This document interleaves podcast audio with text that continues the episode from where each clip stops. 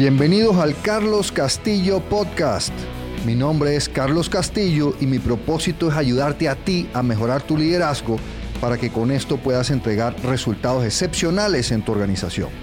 Entonces en estos podcasts vamos a estar hablando de técnicas, de herramientas y de consejos que te permitan mejorar tu liderazgo y así entregar esos resultados excepcionales en tu organización. En este breve episodio les quiero dar unos tips para tener reuniones efectivas. Eso siempre ha sido un reto para las personas en posición de liderazgo, tener reuniones que realmente sean efectivas.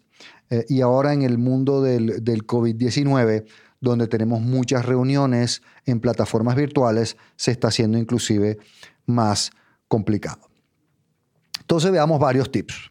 Uno, fija la reunión y envía la agenda con tiempo, con suficiente tiempo de antelación. Dependiendo de la reunión, se requiere más o menos tiempo. Pero ten una agenda concreta, escrita, que se envía con la invitación con suficiente tiempo de antelación.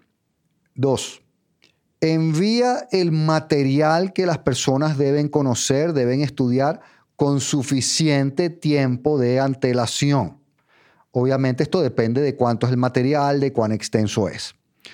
Por ejemplo, eh, yo participo en muchas juntas directivas y se pide que el material se envíe una semana antes de la sesión. Entonces ya tenemos la agenda una semana antes, normalmente son 12 meses antes para juntas directivas, pero una semana antes tengo la agenda precisa y tengo la información que debo tener estudiada para esa reunión. Y eso me lleva al otro punto, que es que todos los participantes deben llegar preparados, deben haber leído el material previo. Otro punto, llega a tiempo y está listo para iniciar la reunión cinco minutos antes de la hora establecida. Uno debe estar listo para iniciar cualquier reunión cinco minutos antes de la hora establecida. No es llegar cinco minutos antes, a, eh, cuando eran las reuniones presenciales, por lo menos, a conectar el proyector, a, a, servirse el café, a platicar, a ir al baño. No, no, no. Es estar listo para iniciar la reunión cinco minutos antes. Después, mantente en la agenda, cumple los tiempos de agenda, sé disciplinado, detén las conversaciones si se están alargando, sé disciplinado de manera que la reunión inicie a tiempo, vaya cumpliendo los tiempos establecidos en la agenda y por ende termine a tiempo. Reduce o elimina el uso o la presencia de celulares, computadoras, tablets, equipos que no se requieran para la reunión. Eso distrae mucho. Otro punto, sé claro y conciso en la comunicación, en lo que presentas, en lo que hablas. Otro punto para una reunión efectiva es no interrumpir innecesariamente a las personas que están hablando.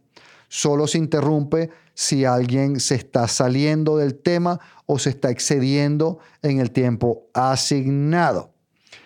Eh, no permitan conversaciones eh, laterales, personas que se ponen a tener una conversación que no es para todo el equipo. Recuerda que se vale estar en desacuerdo sin ser desagradable. Entonces tú puedes estar en desacuerdo con cualquier punto sin ser desagradable.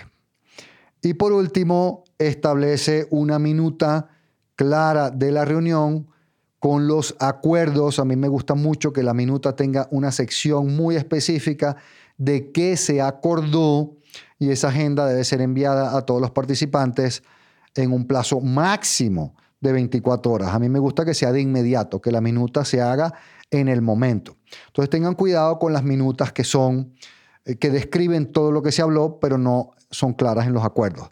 Yo prefiero una minuta muy sintética donde estén muy claros, muy específicos los acuerdos con el nombre de la persona responsable y con la fecha para la cual lo debe entregar. Entonces, los acuerdos deben estar también en formato Smart.